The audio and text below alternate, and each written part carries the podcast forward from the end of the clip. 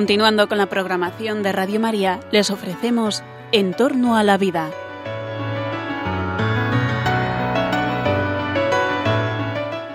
Es un espacio dirigido por José Carlos Avellán y Jesús San Román.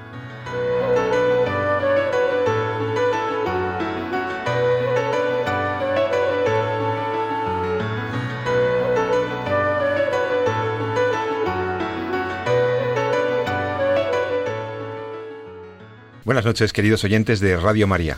Les saluda José Carlos Avellán en este vuestro programa del fin de semana, del inicio del fin de semana, en torno a la vida.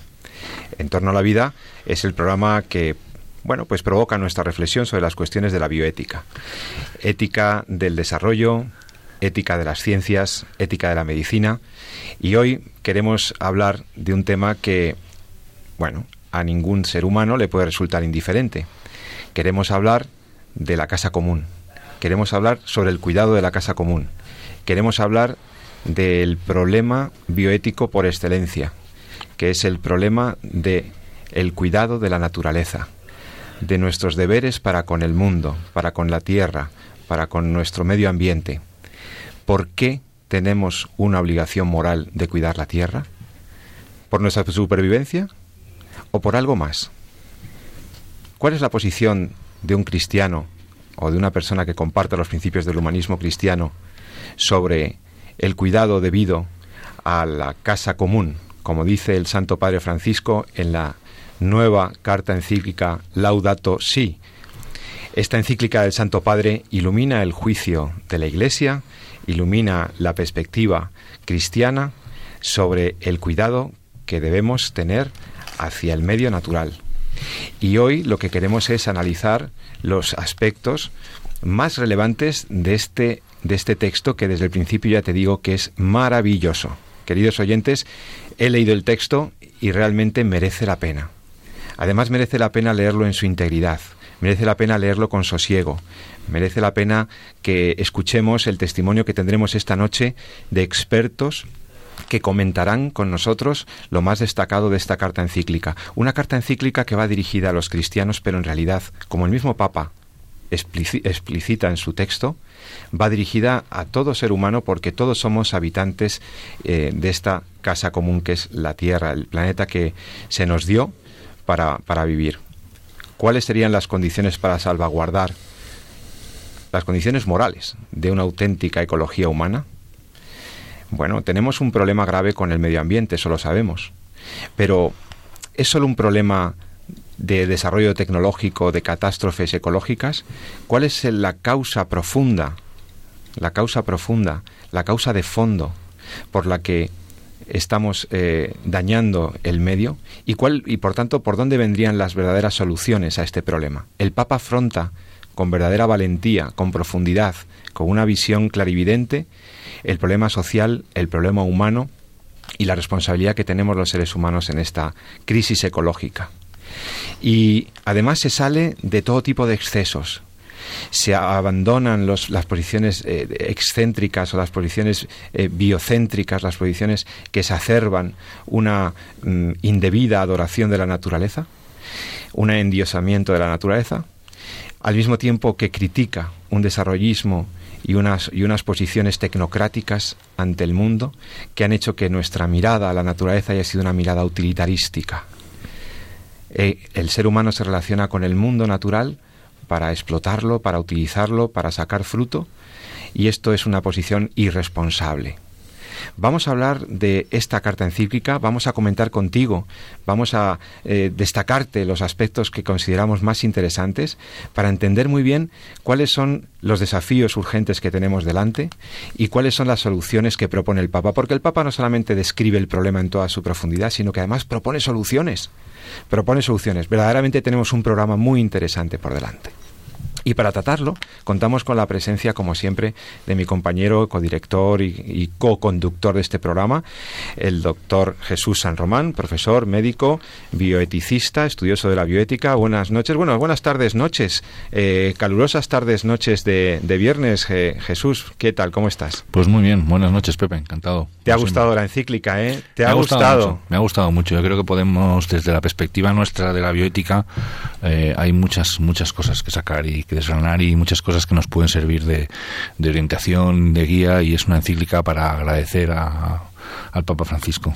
Es una encíclica que permitiría aproximaciones y, planteamientos muy complementarios, muy diversos, desde, mm, desde eh, porque el Papa hace una verdadera eh, teodicea, hace una verdadera eh, lectura crítica y antropológica de, de, nuestra relación con el medio natural, pero, pero nosotros vamos a intentar describir, o sea, describir a nuestros oyentes los jalones más importantes, los principales capítulos, desde la perspectiva que corresponde a nuestro programa, ¿no? que, es, eh, eh, que es la perspectiva ética, la perspectiva bioética.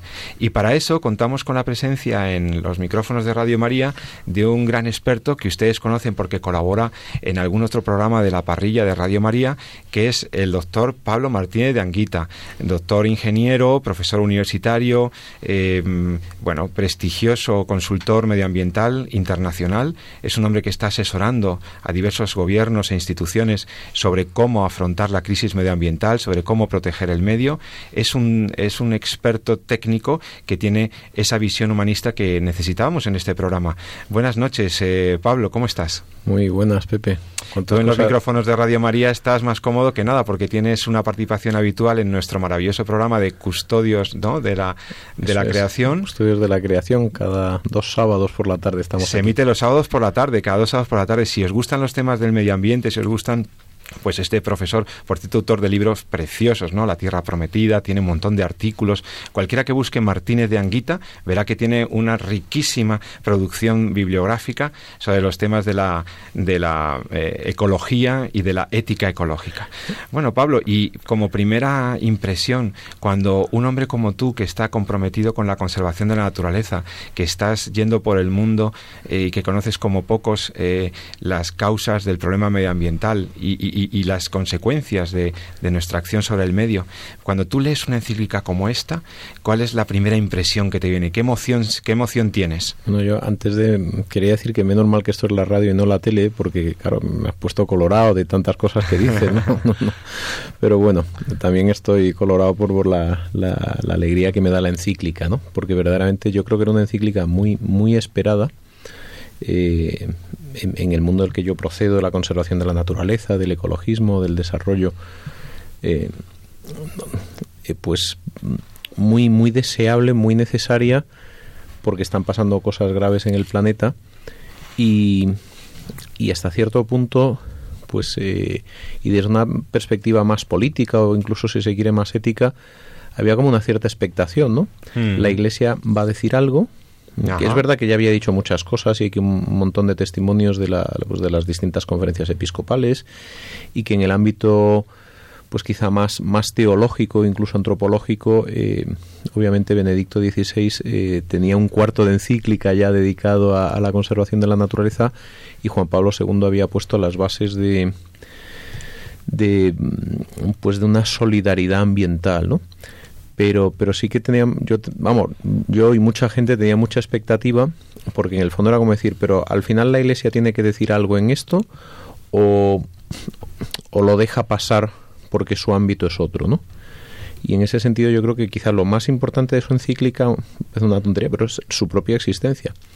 Es decir que la iglesia por voz de, del Papa Francisco nos esté diciendo a los cristianos que esto es un tema absolutamente relevante y, si me permites la comparación yo creo que tiene un pues como un carácter profético no si en los años 60 pues hubo gente que se escandalizó con la humana vitae, ¿no? ¿Y por qué el Papa nos tiene que hablar de relaciones sexuales, ¿no? Es decir, que, que se queden las cosas de, de la iglesia o de la ética, pues que se queden en, el ámbito, no sé, pero que no entren en mi ámbito. La moral doméstica. O la moral doméstica, ¿no?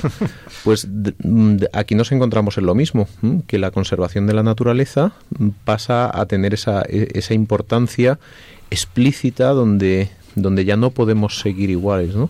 Entonces a mí eso me, me alegra mucho porque quizá efectivamente, pues tú lo has dicho, me ha tocado viajar mucho por el mundo y ves muchas cosas sangrantes, ¿no? Pero es verdad que ves muchas cosas sangrantes que no se ven. Esto es un poco también como, pues a veces pasa con el sufrimiento en familia o incluso, pues, cuando hablamos de, de otros ámbitos, pues una, una, una mujer que ha, que, ha tenido un aborto o lo que sea, pues a lo mejor lleva un sufrimiento por dentro, pero tú no lo, tú, si no entras en su corazón no lo sabes, ¿no? Pues aquí es un poco parecido. Si tú no te metes en la selva y de repente tú ves un prado y ¡ay, qué bonito prado! Oiga, es que esto era una selva y ahora es una plantación de soja transgénica, se ha cargado la vida, se ha cargado la biodiversidad, pero no lo ves. Entonces son, son temas que están ahí y que, y que a mí me, me alegra muchísimo que la Iglesia dé un paso y, y primero como creyente, porque ninguna realidad debe sernos ajena, ¿no? Sería muy fácil decir, mira, como esto realmente no sé juzgarlo, voy a reducir el ámbito de, de, de, de, lo que tiene que hacer el cristiano, pues sencillamente a, yo qué sé, a ser buen padre. Pues nadie dice que, que tenga uno que ser mal padre, ¿no? Pero es verdad que es un, que es un paso con valentía decir que no, que nuestra primera obligación ni siquiera es ser buenos, es mirar a toda la realidad con honestidad y hacer un juicio sobre ella, ¿no? Entonces, para mí es un, una gran alegría que la que pues que el Papa Francisco diga, señores, no podemos seguir sin dejar de mirar la realidad. Y esto es lo que está pasando. Verdaderamente es. Eh, luego iremos desgranando y Jesús San Román también tiene algunas cosas que, algunos aspectos que él destacará seguramente, pero iremos incluso por, bloques, ¿no? Porque la, carta encíclica que comentamos, Laudato sí, que ya tenéis todos accesible por diversos medios, en diversas páginas web, etcétera, se está difundiendo muchísimo. Eh, antes de ir a un análisis más pormenorizado del texto, mmm, me, me, gusta lo que dices porque me ha llamado la atención la ponderación, la prudencia, pero al mismo tiempo el realismo con el que el Papa describe, en primer lugar, la situación. El Papa empieza diciendo, vamos a partir de ver la situación como está. Y es que la Tierra, nuestra, la, la, el medio natural, la naturaleza del la, el planeta en el que vivimos está muy malito. Yo creo que, además, lo, lo digo un poco de broma, pero eh, yo creo que la Iglesia tiene unos servicios de información equivalentes a, a, la CIA y al Mossad juntos, ¿no? que son todas las conferencias episcopales del planeta, ¿no? en el sentido claro, no es que claro. sepan grandes secretos políticos, pero verdaderamente el, pues, eh, en este caso detrás de esta encíclica ha habido un enorme apoyo del Consejo Pontificio Justicia y Paz. Realmente los consejos pontificios eh, y, y, toda la, la, la, estructura de conocimiento del Vaticano lo que tiene pues son miles de obispos eh, que recogen y que dan testimonio de lo que están pasando en sus países. En este sentido a mí me llama mucho la atención el hecho de que una gran parte de la descripción de la problemática y de la situación eh, que aparece en la encíclica eh, la recoge el Papa a partir de los, de los testimonios y de los escritos publicados de las distintas conferencias episcopales, de los obispos de Brasil, de la conferencia episcopal de Filipinas. Es decir, cuando el Papa habla de problema ambiental, es verdad que ha escuchado un montón de científicos, es, verdad que, ha sopesado eh, un montón de factores. Pero también esos factores no, no le aparecen eh, en la encíclica al Santo Padre como por arte de magia, decir esto es lo que está de moda decirlo, sino que, que recoge lo que las conferencias episcopales están siendo testigos, pues eh, por ejemplo de yo estuve hace poco en Brasil en una misión de pues el, padre Tony en concreto que había sido amenazado de muerte por los madereros y, y, precisamente con una cosa que tiene que tiene mucho que ver con, con la encíclica del Papa pues lo, la gente pobre necesita el bosque en la en la selva por ejemplo cuando se corta el bosque eh, ya no hay suficiente sombra y baja perdón sube la temperatura del río y entonces los peces ya no vienen a desovar los peces se van de esa parte del río cuando te cargas las riberas no o no tienen carne, no tienen proteínas porque no pueden entrar a cazar. Entonces, por ejemplo, la deforestación es un tema de, pues, de, corporaciones locales o internacionales o lo que sea que llegan, lo queman todo, es una avioneta incluso le, le prenden fuego a miles de hectáreas sobre las cuales no se tiene propiedad, se meten, se meten vacas y se han cargado una forma de vida donde vivía la gente primitiva, eh, primitiva o primigenia de esa zona, ¿no? La, la que estaba allí, han perdido su hábitat, ¿no? Y entonces yo recuerdo al padre Tony, que era un enorme defensor de que las comunidades pudieran seguir viviendo en sus territorios ancestrales, incluso aunque no, que ese es un, un tema tremendo también que es la gente no tiene títulos de propiedad sobre sus tierras. Hay, hay gente que va y compra, por ejemplo, en, en África, ¿no? las mejores hectáreas de cultivo están siendo compradas por, por grandes multinacionales de Arabia Saudí, de, de China. Arabia Saudí, por ejemplo, ya no cultiva trigo en Arabia, porque le sale más barato cultivarlo en Sudán y Etiopía, ¿no? Pero claro, es necesario eh, echar a la gente de esos lugares, pues para poder cultivar, ¿no? Entonces, hay, hay, una, hay una interrelación que el Papa la recoge clarísimamente entre la explotación de la tierra y la explotación de las personas, ¿no? Y el padre Tony, ah, pues eh, estaba defendiendo a las comunidades cuando le amenazaron de muerte. Entonces, mm, vuelvo a decir en este sentido, el sistema de información de la Iglesia es grande porque al final nosotros pues nos puede quedar lejano pues que hayan matado a unos ecologistas en Brasil que se están matando a diario o que hayan amenazado a un sacerdote que defiende la naturaleza porque nos, nos parece lejano. Sin embargo allí están juntos en, en esa tarea y el, el, el Papa lo sabe no tiene una, una, gran red de información que le cuenta testimonios reales y vivos.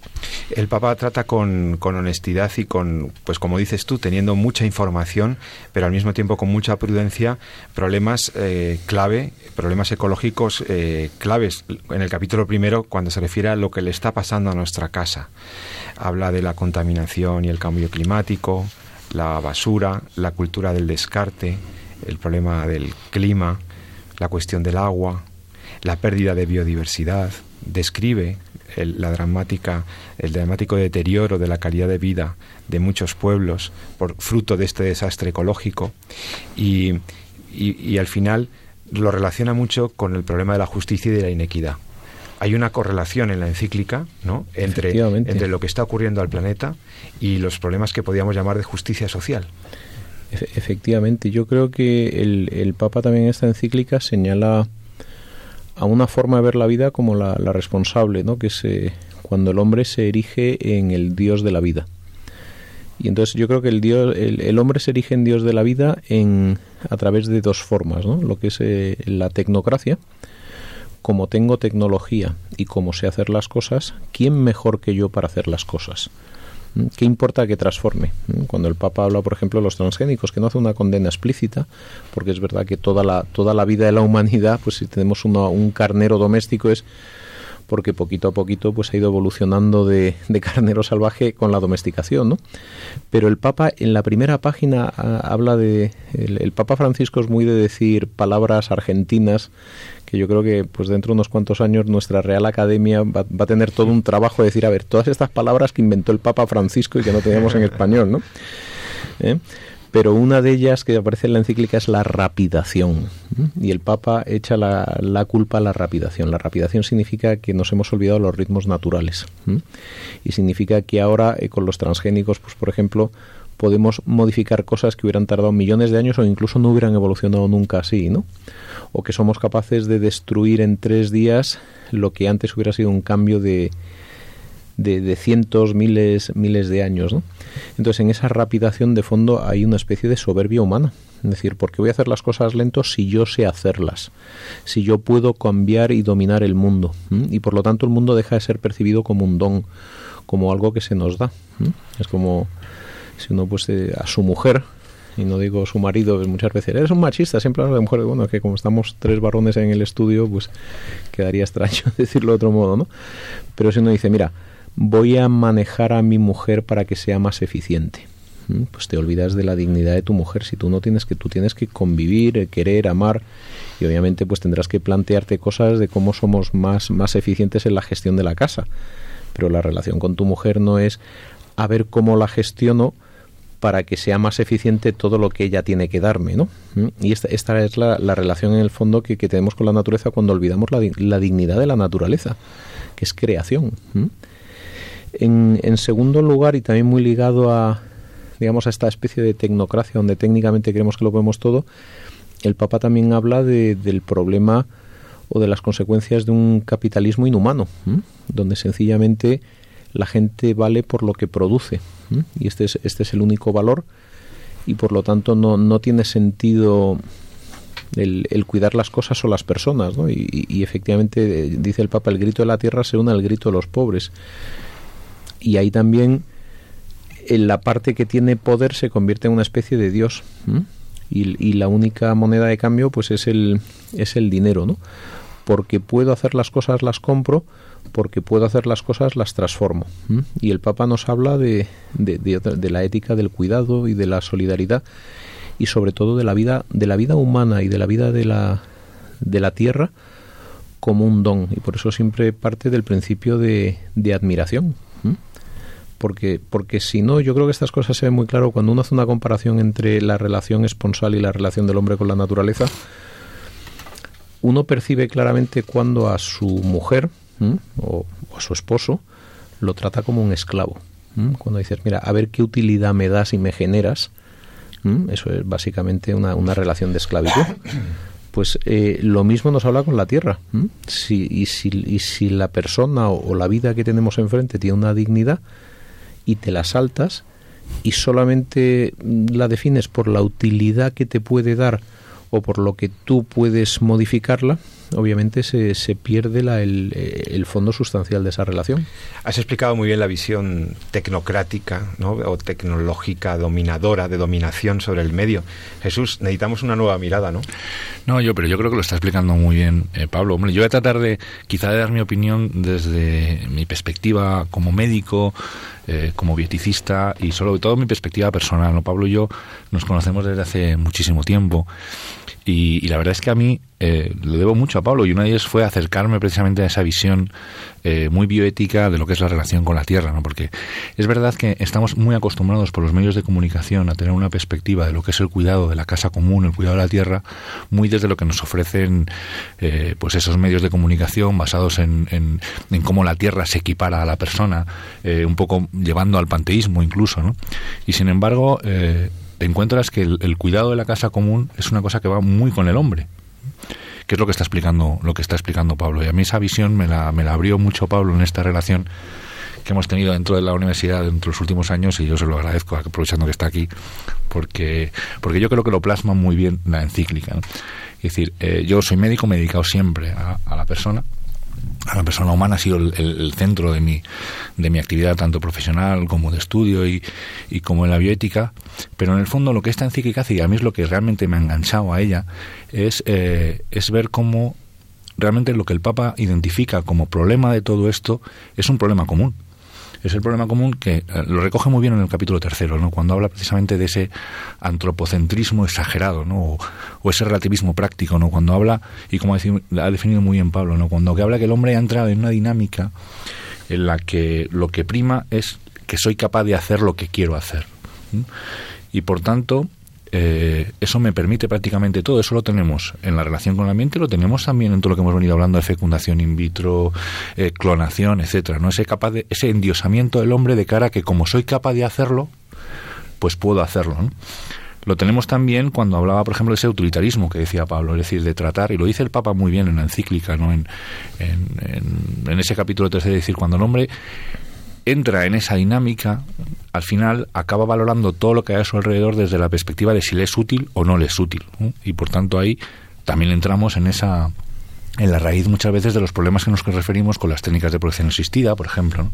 Entonces, en el fondo, lo que viene a decir es precisamente como el origen de todo esto está en lo que el hombre se está construyendo a sí mismo, es decir, lo que el hombre está asumiendo que es de cara a su relación con sus congéneres, con los seres humanos y a su relación con el mundo. Y ahí está un poquito la, la, base del problema. Yo creo que es una encíclica, por supuesto, que no equipara la tierra a la persona. No creo que no en ningún aspecto lo hace, o sea que yo no lo he visto en ningún lado. Y, y, es una encíclica que lo que viene a decirnos a los seres humanos es no solamente la obligación que tenemos de la casa común, sino la obligación o cómo es nuestra relación con nuestras personas y con el mundo. ¿no? Y en ese sentido, a mí me ha aportado mucho, me ha aportado mucho y creo que, el, que en el fondo es el origen, el origen del problema y tiene mucho que ver con otros temas que hemos tratado aquí, no solamente con los temas relacionados con, con el mundo, sino con los temas relacionados con, con la tecnología, ¿no?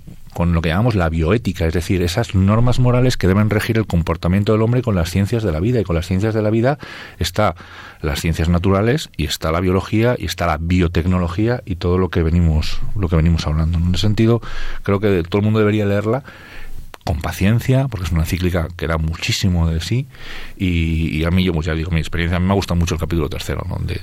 Yo con el Papa Francisco estoy haciendo un curso acelerado de argentino, y entonces otra, otra de sus palabras es el descarte, ¿no? Yo creía que esto solo aplicaba a las cartas, ¿no? Pero es no, pero ya la cultura del descarte, el relativismo práctico que dice... Pero el, el, descarte en el fondo eh, está relacionado con, con, la palabra residuo. Lo que ya no me interesa es un residuo y estamos llenando la tierra de residuos. Pero ¿de dónde procede un residuo? Un residuo es un recurso que ya no me es útil. Y ahí viene, ahí viene el problema. Estamos mirando la realidad exclusivamente en la dinámica recurso-residuo. Y, y tú lo decías bien nosotros mm, queremos algo, pues se convierte en un recurso. A mí, por ejemplo, hasta en esta dinámica que tenemos también eh, como tan capitalista, tenemos, eh, y benditos sean, ¿eh? porque, pero los departamentos de recursos humanos, bueno, vale, pero una persona no es solo un recurso humano, porque un recurso que ya no sirve se convierte en un residuo humano. Entonces, en el fondo el Papa nos está poniendo, es verdad que son planos diferentes, pero nos está diciendo que toda la vida, humana y no humana, tiene algo en común y es un don. Es que nos es dada. Y por lo tanto, la única forma es aceptarlo como un regalo, nuestra propia vida. El Papa nos habla de cuatro dimensiones fundamentales del ser humano: eh, la relación con uno mismo, la relación con los demás, la relación con la naturaleza y el mundo y la relación con Dios. Y, y yo creo que esta encíclica de algún modo nos completa nuestra perspectiva bioética, porque a mí me parece muy difícil mantener una perspectiva bioética humana sin mirar a la naturaleza, porque, porque si no, no se entiende de dónde procede el hombre, ¿no? Y la, la cultura de la vida, como cultura opuesta al descarte, a la cultura eh, recurso residuo, necesita otra base de, de partida pues para no caer en la rapidación, en la utilidad, que es eh, mirar con asombro la realidad, lo dice el Papa, ¿no? Mm, que todo esto comienza mirando asombrados la realidad en la que estamos, ¿no? A partir de ahí es cuando la reconocemos como pero si soy como un niño que se me ha dado un mundo maravilloso que jugar, que mirar, en el, en el que contemplar, y que por lo tanto la ética del cuidado es una ética común, la ética de cuidar a nuestros semejantes, la ética de, también también lo habla el, Santo Padre, ¿no? De cuidar a los animales, de cuidar la naturaleza, de, los pajarillos. Parte siempre de vamos a admirarnos, vamos a mirar qué don, qué bonito es esto, y, vamos a valorarlo por sí mismo. Y entonces eh, surge una nueva, como una nueva moralidad o una nueva forma de, de ver la vida a través de a través del cuidado Sí, él habla de un nuevo diálogo sobre el modo como estamos construyendo el futuro del planeta. Un nuevo modo de diálogo, Pero, contemplativo, no utilitarístico. ¿no? Sí, y, esto es una herramienta en última instancia. O sea, yo pienso que, que todos nuestros esfuerzos pues por la, la bioética humana, ¿no? De, de, cómo hacer ver la belleza de la vida, la belleza de un embrión, de un modo pedagógico está incompleto si no somos capaces de mirar la naturaleza y viceversa. Es decir, las personas que miran la naturaleza pero se olvidan del corazón humano, de la belleza del ser humano, y, lo digo también pues por experiencia de, conversaciones y tal, como que también se cansan, ¿no? Porque o tenemos una mirada global de toda la realidad como don, humana, no humana, de toda la naturaleza, o estamos incompletos. Entonces, eh, a mi juicio, esta encíclica lo que nos da una riqueza tremenda, en primer lugar a los cristianos, pero a cualquier persona que, que quiera mirar bien la, la, realidad natural, la realidad humana, pues son como dos alas, ¿no? El, eh, si a lo mejor la humana evite ponía en, en primer plano la, la, realidad y el valor del ser humano, esta encíclica eh, también me parece profética porque pone el, el valor de la naturaleza, la, la, sacralidad. Entonces es como de repente tienes dos alas. Podemos mirar a la naturaleza con una visión enriquecedora sobre el ser humano y al mismo tiempo la, excepcionalidad y el corazón del ser humano nos permite comprender mejor el valor de la naturaleza. Entonces, con estas dos alas, yo creo que cuando la, bioética humana médica es que no son incompatibles. No, pero es que no solo no son incompatibles, sino que son, son necesarias. Las dos surgen de una visión del hombre. Son complementarias en el sentido de que el Papa te pone ante una tesitura de decir es que no hay alternativa para mirar al mundo de otra forma. Exactamente. ¿Mm? Y, y, entonces nos podemos enseñar mutuamente. El que sabe de naturaleza puede llevar al asombro sobre la vida y el que sabe de la vida te lleva al cuidado de la naturaleza. ¿no? Es, es un, el Papa nos ha regalado, por decirlo así, un, un puente de diálogo con sensibilidades parecidas, pero que estaban enfocadas en, en, en, otro objeto, ¿no? Y tenemos un, y yo creo que puede ser verdaderamente revolucionario el, la apertura que esta encíclica no, nos da para juntar dos mundos que a veces no se entendían, ¿no? Ahí, ahí es lo que te quería, lo que quería destacar, ¿no? Es precisamente cómo eh, el Papa te hace ver de una forma muy natural que esa visión del hombre en, en, lo que es la, creación, su relación con, con las personas, la visión que tiene que tener de sí mismo, la visión que tiene que tener en sí mismo respecto a su Dios creador, eh, respecto al, al respeto que lleva la vida humana, conlleva de forma absolutamente necesaria, perfectamente unida, una visión respecto de la creación, ¿no? Y ahí lo deja muy claro, en, precisamente en ese, en esos últimos puntos. Incluso él toca precisamente de esa, eh, en alguno de los puntos. Yo creo que es eh, quizá al final del capítulo tercero cuando, cuando él mismo comenta en, en, la encíclica que no se, que, que, no se puede obrar de una forma con la tierra y de otra forma con el ser humano, con los embriones humanos, ¿no? Y que se, el respeto surge necesariamente de esa visión que tenemos del, del, del ser humano. ¿no? Yo creo que también aquí, y ahora hablo como ecologista, el Papa nos ha hecho un gran regalo, porque durante mucho tiempo hemos vivido una especie de debate antropocentrismo-biocentrismo. Exactamente. Y, y al final, claro, cuando te duele la tierra, pues eh, te miras mucho la tierra y dices, tengo que cuidar la tierra y la tierra se vuelve como como tu último punto, ¿no? Y parece como si no hubiera más objetivo que salvar el planeta. Y es verdad que tenemos que salvarlo, ¿eh? Pero el, el Papa da una clave esencial y es que el, el, mundo en el que vivimos es creación y por lo tanto le, eh, las cosas no solo tienen dignidad per se, sino que es, esa dignidad procede de algo más profundo que es el, el amor que las inhabita. ¿Mm? Sí. Y entonces voy aquí a, a, no está obviamente en la encíclica, pero a mí me ayuda mucho para entenderlo ir a mi autor favorito que es Tolkien. ¿Mm? y, y, que tendrá que ver, bueno, lo cuento no, no, no, hombre, segundos. Pero Tolkien hace una cosa maravillosa. ¿Mm? Él recoge todas las mitologías antiguas, los romanos, eh, los griegos, pues los romanos y los griegos partían siempre de un caos celestial, ¿no? de que había un montón de dioses diversos y eran incomprensibles porque porque se peleaban entre ellos, ¿no? Y de algún modo eh, cuando aparece el judaísmo dice no, no, no hay muchos dioses, hay un único Dios, entonces hay un principio ordenador del conocimiento. Pero de algún modo las mitologías siguen teniendo un, como un gran poder para explicar el corazón humano, ¿no? Y entonces Tolkien hace una cosa preciosa, que es el Silmarillion, el primer libro, donde explica cómo eh, el, mundo fue creado a partir de la música que cuajó en materia bella, ¿no? Pero había pues una parte disonante que era el mal, etcétera, y a partir de ahí pues aparecieron criaturas intermedias. Nosotros tenemos los ángeles, arcángeles, etcétera, y en Tolkien toda esa mitología, todos los dioses mitológicos se ordenan en un principio único. Y por lo tanto es como Tolkien eh, respecto a los romanos y los griegos dice, mira, es verdad que hay un Olimpo de dioses mitológico, pero todos parten de un dios bueno, ¿no?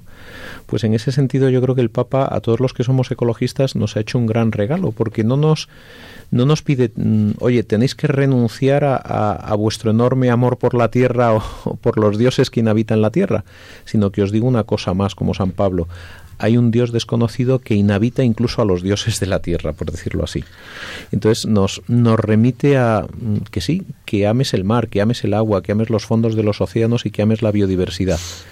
No re, pero sé consciente de que todo eso parte de incluso una, una profundidad mayor, que es eh, la, la, presencia divina, que no quiere decir la consustancialidad, pero sí como la, la huella de Dios genera una, una, pues una sacralidad en la naturaleza que la hace digna y bella, pero es porque es, un, porque es creación, que es el, otro gran tema. Entonces, vuelvo a este punto de, de, unificarnos, ¿no? Para mí la encíclica es una encíclica, yo diría, cristocéntrica, ¿no? Y, y teocéntrica, y, y, esa visión es la que precisamente nos puede hermanar con un montón de gente y nos, nos puede ir haciendo confluir en, en una belleza última que es Cristo, que es Dios.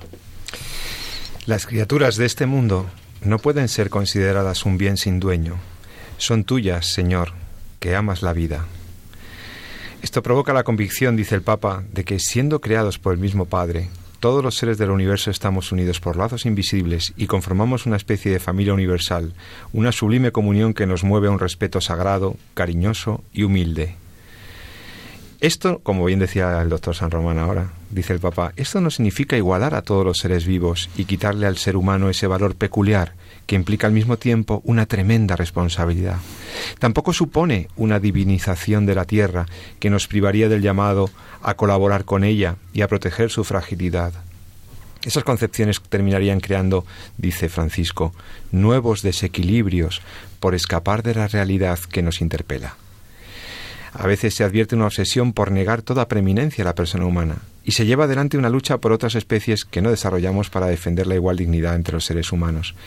Es verdad que debe preocuparnos que otros seres vivos no sean tratados irresponsablemente, pero especialmente debería exasperarnos las enormes inequidades que existen entre nosotros, porque seguimos tolerando que unos se consideren más dignos que otros. Aquí está conectando Francisco el problema también con el problema de la inequidad, de, la, de la degradación del medio humano por, que es connivente con la degradación del medio natural, ¿no? es, es, una pendiente que nos va a llevar. Fíjate que leías algunos textos, te voy a leer uno que a mí me, ha gustado mucho y que he estado buscando mientras, mientras hablabais.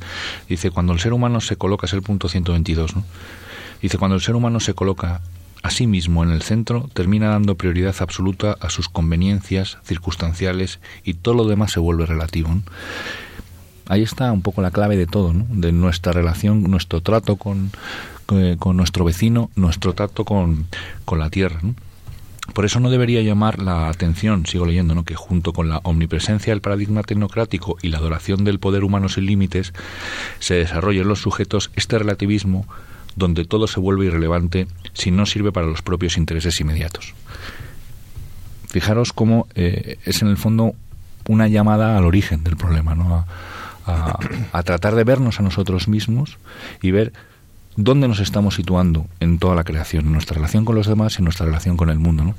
Y cómo estamos primando precisamente esos, eh, ese que se puede hacer cualquier cosa con tal de que sea útil para algo, Estamos en Radio María, en el programa En torno a la vida, dialogando con el doctor Jesús San y el doctor Pablo Martínez de Anguita. Sabes que puedes escribirnos con tus sugerencias, eh, críticas, eh, recomendaciones de temas, etcétera, a nuestro correo electrónico eh, en torno a la vida arroba radiomaria.es en torno a la vida arroba radiomaria.es ahora fijaos hemos tocado algunas algunas causas eh, importantes del, de, y algunos temas importantes que eh, trata el Papa Francisco en su última carta encíclica Laudato Si pero quedan un montón de cosas por tratar ¿cuál es la, esta mirada de Jesús eh, sobre el tema ecológico. ¿Cuál sería la mirada correcta al mundo? ¿Cuál sería nuestro nuevo modo de diálogo ordenado con esa naturaleza que se nos ha dado como creación? Pablo Martínez de Anguita hablaba de que esa es una encíclica que se aleja del antropocentrismo y del biocentrismo y se convierte en una encíclica teocéntrica, lo que nos abre el diálogo con otras religiones que también tienen esa sensibilidad por el medio y con todo ser humano de buena voluntad. ¿Hay una raíz humana de la crisis ecológica? ¿Cuáles son los factores que podrían conducir a un desarrollo y a una ecología verdaderamente humana? Enseguida lo vamos a tratar en Radio María. Volvemos enseguida.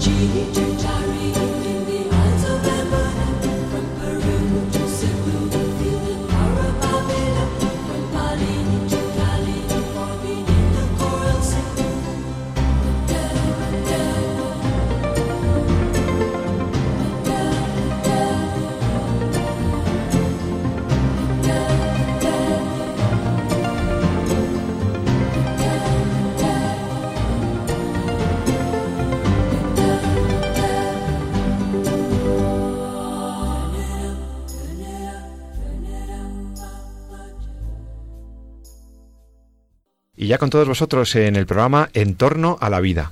Estamos dialogando sobre la encíclica, la última encíclica del Santo Padre Francisco, con el doctor Jesús San Román y con el doctor Pablo Martínez de Anguita, eh, expertos en bioética y genética ecológica, porque es una encíclica que da un montón de, profundidad al análisis del problema ecológico. Nuestra casa común, la tierra que habitamos, tiene problemas está en una crisis ecológica. El Papa describe ese problema, pero además el Papa eh, ilumina el fondo del problema. Dice que es una crisis eh, ecológica que tiene una raíz también en una crisis de cómo vemos el mundo y cómo nos relacionamos con él desde el punto de vista de nuestra eh, visión utilitarística y tecnocrática. Eh, sobre esto querías añadir algo más, Pablo. Sí, tú decías que el, dice el Papa se, se aleja del biocentrismo. Yo, yo, creo que más que alejarse, lo que hace es eh, rescatar la belleza que hay en cada una de. Yo creo que en toda posición filosófica siempre hay una belleza porque hay una realidad percibida. Y hay una parte de verdad, claro, claro. Y entonces el, el, Papa no es que se aleje, sino que permite abrazar la verdad que hay en cada una de estas cuestiones. Es decir, para quien verdaderamente, claro, claro que el antropocentrismo, claro que el ser humano es especial, pero al mismo tiempo, claro que la naturaleza tiene una tiene, un valor tiene un valor. Por lo tanto no es que se aleje cuando uno dice mm, cuando el Papa al fin y al cabo nos, nos remite a un creador lo que hace es que nos unifica y, y recoge lo bueno de, de cada sensibilidad lo que es verdadero pero fíjate, es que claro, durante mucho tiempo desde los medios se ha vendido, y eso también el Papa advierte contra eso, ¿no? Se ha vendido en esa especie de dicotomía, ¿no? O el hombre o la creación, ¿no? O, o el hombre o el medio ambiente, ¿no? Entonces tú tenías como que mojarte por uno o mojarte por el otro, ¿no? Y sin embargo no es así. y esto queda, queda claramente y queda patente, ¿no? Quiere decir, muchas veces parece como si quisieras defender la vida y quisieras defender al hombre, entonces no podías ser ecologista, porque si eras ecologista entonces relativizabas al hombre, ¿no? Bueno, esta encíclica viene a decir que, es que, eso no, tiene ni pies ni cabeza, no se fundamenta, sino todo lo contrario. Es muy importante también que el Papa salga al paso de la crítica que se hacía al cristianismo durante mucho tiempo, esa lectura falseada del creced y dominad la tierra. Eh, ese, ese dominad la tierra eh, el Papa explica que no es dominio como, no debería ser un dominio de quien se cree dueño eh, en el sentido de propietario de la casa de la tierra, sino de un administrador responsable, precisamente porque tenemos esa sensibilidad que Dios nos ha dado para comprender la relación con los otros seres vivos de otra manera, de una manera responsable. Y por tanto es, es, erróneo pensar que, que, los cristianos se moverían en un antropocentrismo. O sea que solo tenemos el usufructo, vaya. Claro. No, no, pero ni siquiera, es más profundo. Es, decir, es que es una relación comunitaria, es que es una... No es que seamos responsables en la gestión, Mm, es como parte del claro es como si porque fuéramos padres la única lo único que nos pudiéramos juzgar es por la gestión responsable que hacemos de los hijos no claro. Los hijos lo primero es que son eh, objeto y sujeto de amor y de admiración y de asombro. Si no eh, lo que gestionas es fácil de que caiga en el utilitarismo porque qué criterio tienes si no es su propio bien por lo tanto el el Papa nos invita a mirar a los hermanos y a mirar a la naturaleza como un bien per se y por lo tanto mm, eh, respecto a la naturaleza hay un criterio que es la integridad. ¿Cómo es esto y cómo esto debe seguir siendo? Y habla muy bonito de cómo en este sentido, eh, eh, Francisco de Asís es un ejemplo y en las huertas siempre dejaba una parte sin cultivar para que la gente se deleitara con la propia dinámica de la naturaleza. Y dijera, qué maravilloso es Dios que esto... Hay otra frase preciosa la encíclica que dice que, que el hombre a veces eh, se sorprende o incluso hasta se escandaliza de qué bien funciona la naturaleza sola. Porque verdaderamente remite a un orden perfecto, a una creación, ¿no? Sí, tenemos en, medicina una frase que dice sorprendido por su médico cuando mejoraba por su cuenta, ¿no? sí, pues eh, de algún modo eh, nosotros no solo somos, administradores responsables de nuestra casa, de nuestra familia o de nuestro planeta. Estamos en simbiosis y el principio fundamental es el amor. ¿Por qué? Porque es creación, porque es un don que se nos da y nuestro corazón de algún modo se, se esponja ante el bebé que nace y dices, pero Dios santo, qué maravilla. Yo recuerdo cuando nacían mis hijos y eso estaba dentro de ti, le decía a mi mujer, qué fuerte, ¿no? Porque te quedas la relación entre asombro y afecto va, va de la mano, ¿no? Y, es más, cuando no hay asombro, el afecto puede ser hasta un poco utilitarista, ¿no? El, el asombro es lo que nos permite caer en la cuenta de que estamos ante algo que no hemos hecho nosotros. Incluso aunque uno hace un niño, eh, uno no lo hace en su integridad, uno colabora. Colaboramos con la labor creadora permanente. Efectivamente, ¿no? Entonces, el Papa nos remite constantemente a eso. La vida es don, eh, la vida es creación. Esta es la, esta es la única forma de, mirarla con respeto. Pues ni siquiera la, la, gestión responsable, incluso yo diría, ni siquiera hablamos de sustentabilidad, de sostenibilidad, las generaciones futuras. Sí, todo eso es verdad, pero no es suficiente. No, no nos vale, eh, en última instancia, eh, que las cosas sean así. Es un principio de justicia que hay que satisfacer como uno quiere satisfacer pues que los hijos eh, les vaya bien o hay una distribución justa de sus bienes pero el, el principio fundamental es el participar de, el participar de la vida, el participar de la creación, el sentirte en armonía con. Entonces también yo creo, y, Pepe, tú lo has dicho antes, esta encíclica es una herramienta también preciosa para entrar en diálogo con otras religiones, ¿no?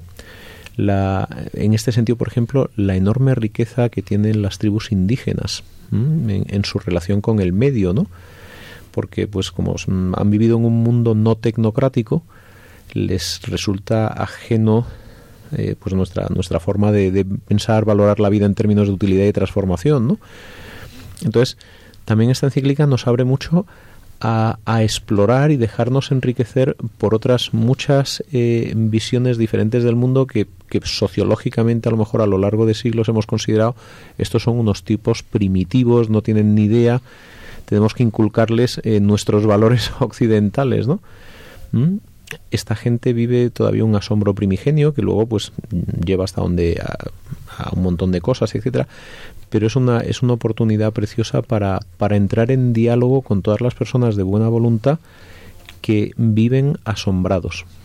Has hablado de ecología integral, que es la palabra que usa también el Papa, y el Papa conecta esta ecología integral con la noción de bien común con la noción de bien común. Me parece un principio fundamental y me parece acertadísimo eh, que el Papa eh, conecte la nueva visión de la Tierra y de la ecología con un bien común que presupone el respeto a la persona humana en cuanto tal. Como dice el Papa, el número 157, la persona con derechos básicos e inalienables ordenados a su desarrollo integral.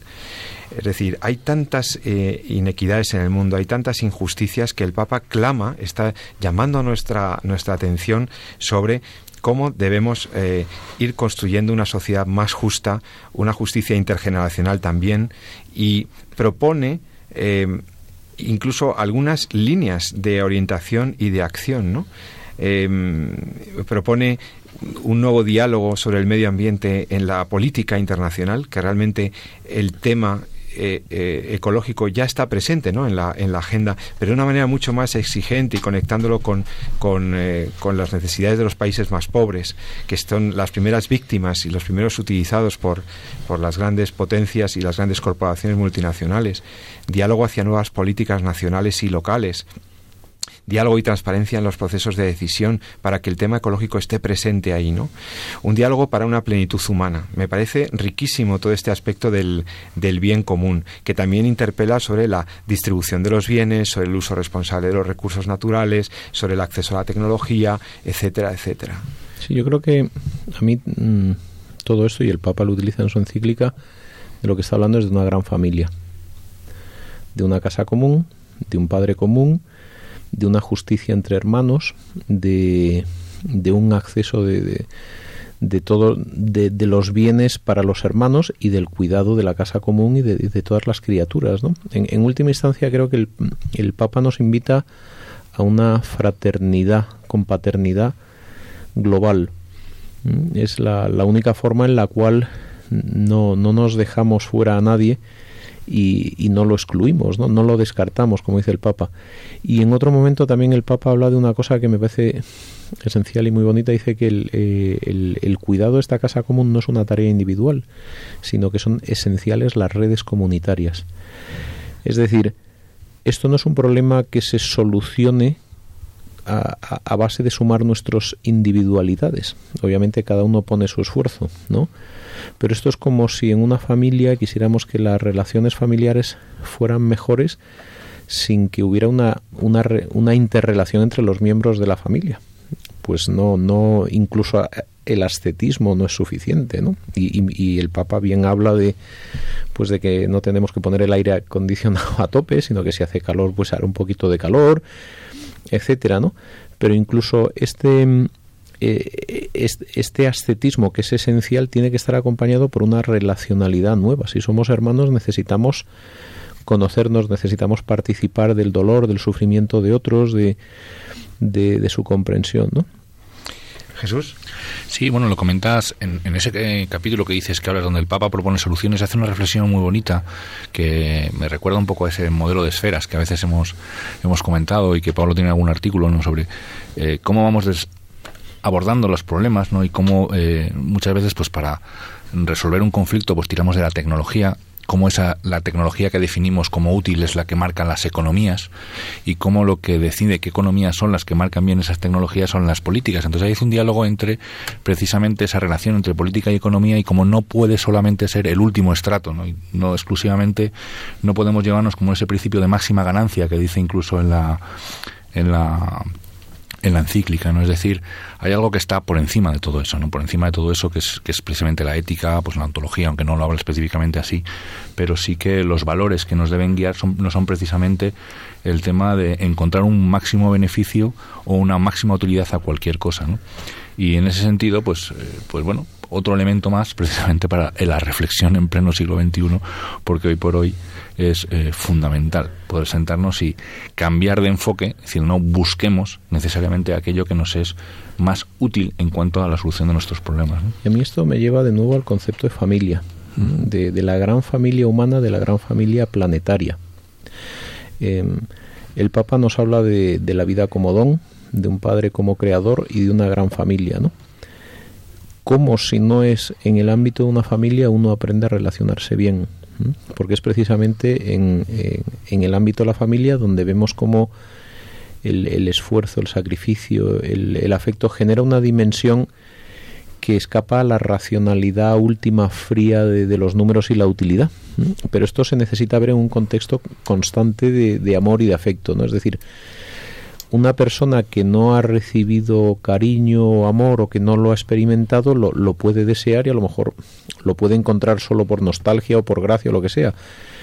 Pero es, es muy difícil educarte en el cuidado, en la conservación, en, en, el afecto, la fraternidad, si eso no se vive desde, desde un amor previo, desde haber encontrado algo valioso. ¿no? Hace una serie de meses estaba en el Choco, Colombia, es la, es la, zona selvática con más biodiversidad del planeta, 6.000 milímetros de lluvia, es decir, tres veces más que en Santiago de Compostela y ya llueve allí.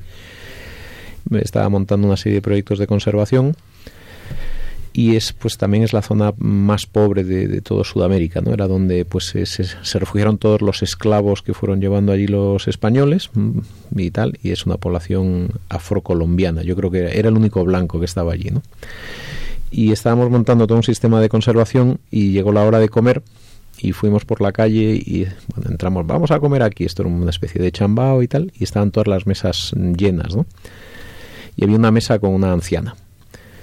Y me dice mi amigo mm, afrocolombiano y tal, dice, vamos a sentarnos ahí. Digo, hombre, pero hay una señora, no vamos a invadirle su espacio, ¿no? dice, no, no te preocupes. Entonces llegó a la mesa y dice, hola señora, mire, yo soy John Jairo, tal, este es mi amigo español que viene de España. Total, nos sentamos, comimos con ella yo que ya no tengo abuela, pues fue una maravilla volver a hablar con una mujer de más de 80 años, porque verdaderamente la sabiduría acumulada, el, el cariño, el afecto y sabiduría es precisamente eso, reconocer la vida como don.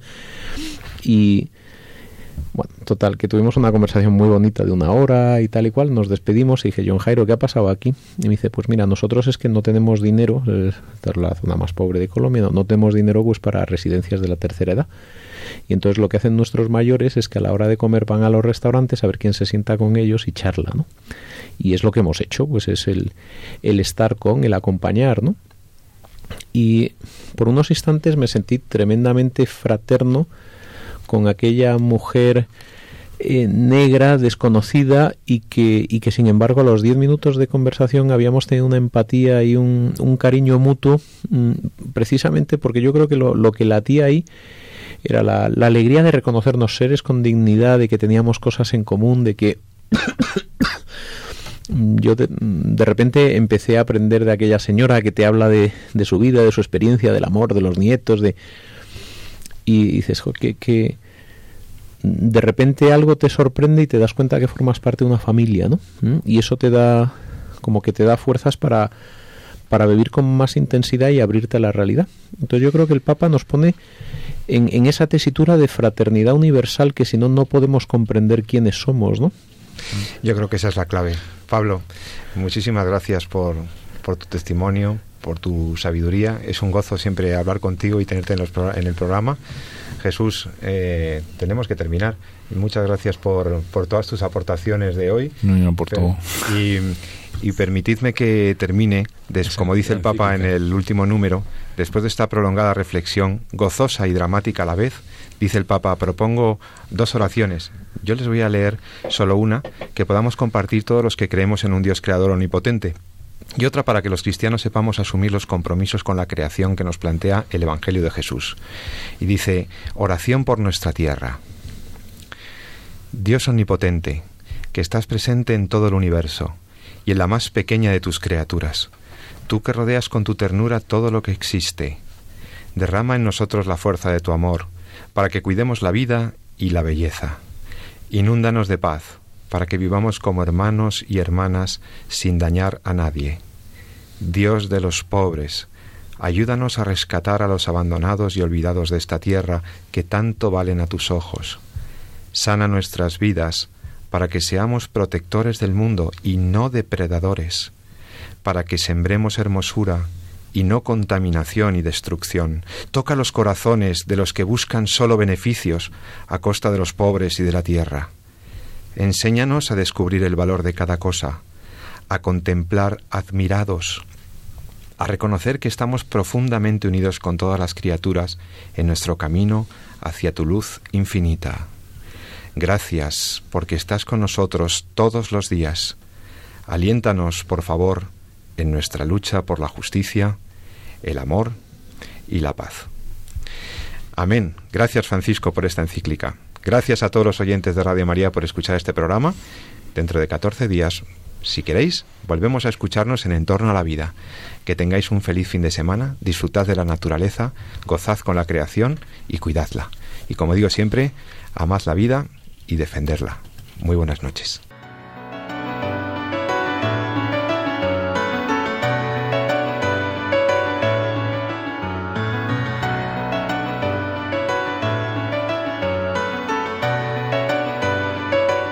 Han escuchado En torno a la vida con José Carlos Avellán y Jesús San Román.